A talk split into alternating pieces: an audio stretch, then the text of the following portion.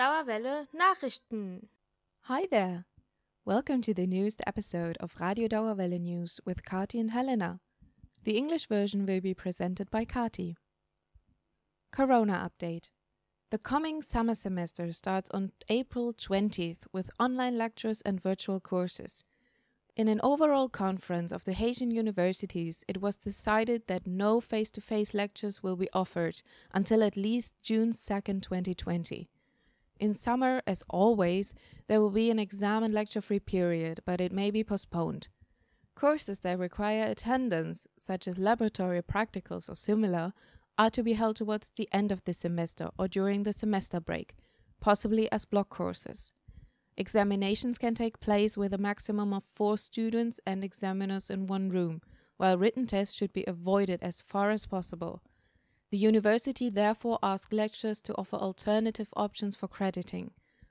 According to a letter from university, final exams can, for example, take place in laboratories in compliance with the safety standards of the Robert Koch Institute and with the explicit consent of the students.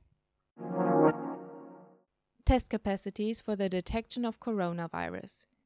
Researchers from the German Red Cross in Frankfurt and the Institute of Medical Virology at the University Hospital of the Goethe University have succeeded in developing a rapid test procedure for the detection of the coronavirus.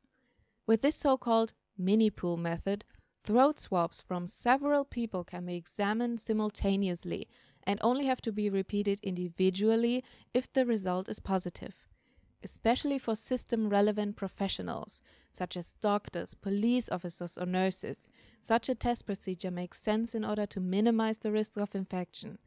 With this new procedure, up to 400,000 tests are performed daily instead of 40,000. Solidarity Semester The AStA calls for a semester of solidarity in the wake of the corona pandemic. Since many students have lost their part time jobs due to this exceptional situation and may not be able to complete their studies as planned, the AStA is calling on federal and state government to provide a guaranteed livelihood. Students are to be helped through the crisis by means of adjusted BAföG or insurance contributions, unbureaucratic emergency aid, relief from rental costs, or an extension of scholarships or student loans. In addition, honorary activities that help to cope with the pandemic should, if possible, be credited as study achievements. In this way, a negative impact on the duration of the studies should be avoided. Study Fund of the Deutsche Bildung. Should you find yourself in such an exceptional situation, you can, for example, apply for student financing during the corona crisis to the study funds of the Deutsche Bildung. With a total sum of 3,000 euros or more, this can be used to finance living costs, among other things. You can find further information at deutsche-bildung.de. Survey In our last episode, we presented you with many ideas and platforms for handling this exceptional situation. Now it's your turn. Write us an email to the editorial staff or via our social media accounts on Instagram, Facebook, or Twitter. You can also leave us a voice message there. How has Corona influenced your life? What do you think about the measures for the upcoming summer semester?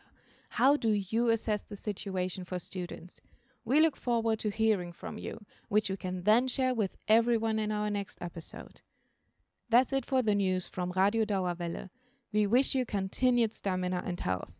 Have a good morning, afternoon, or evening whenever you hear us. Take care.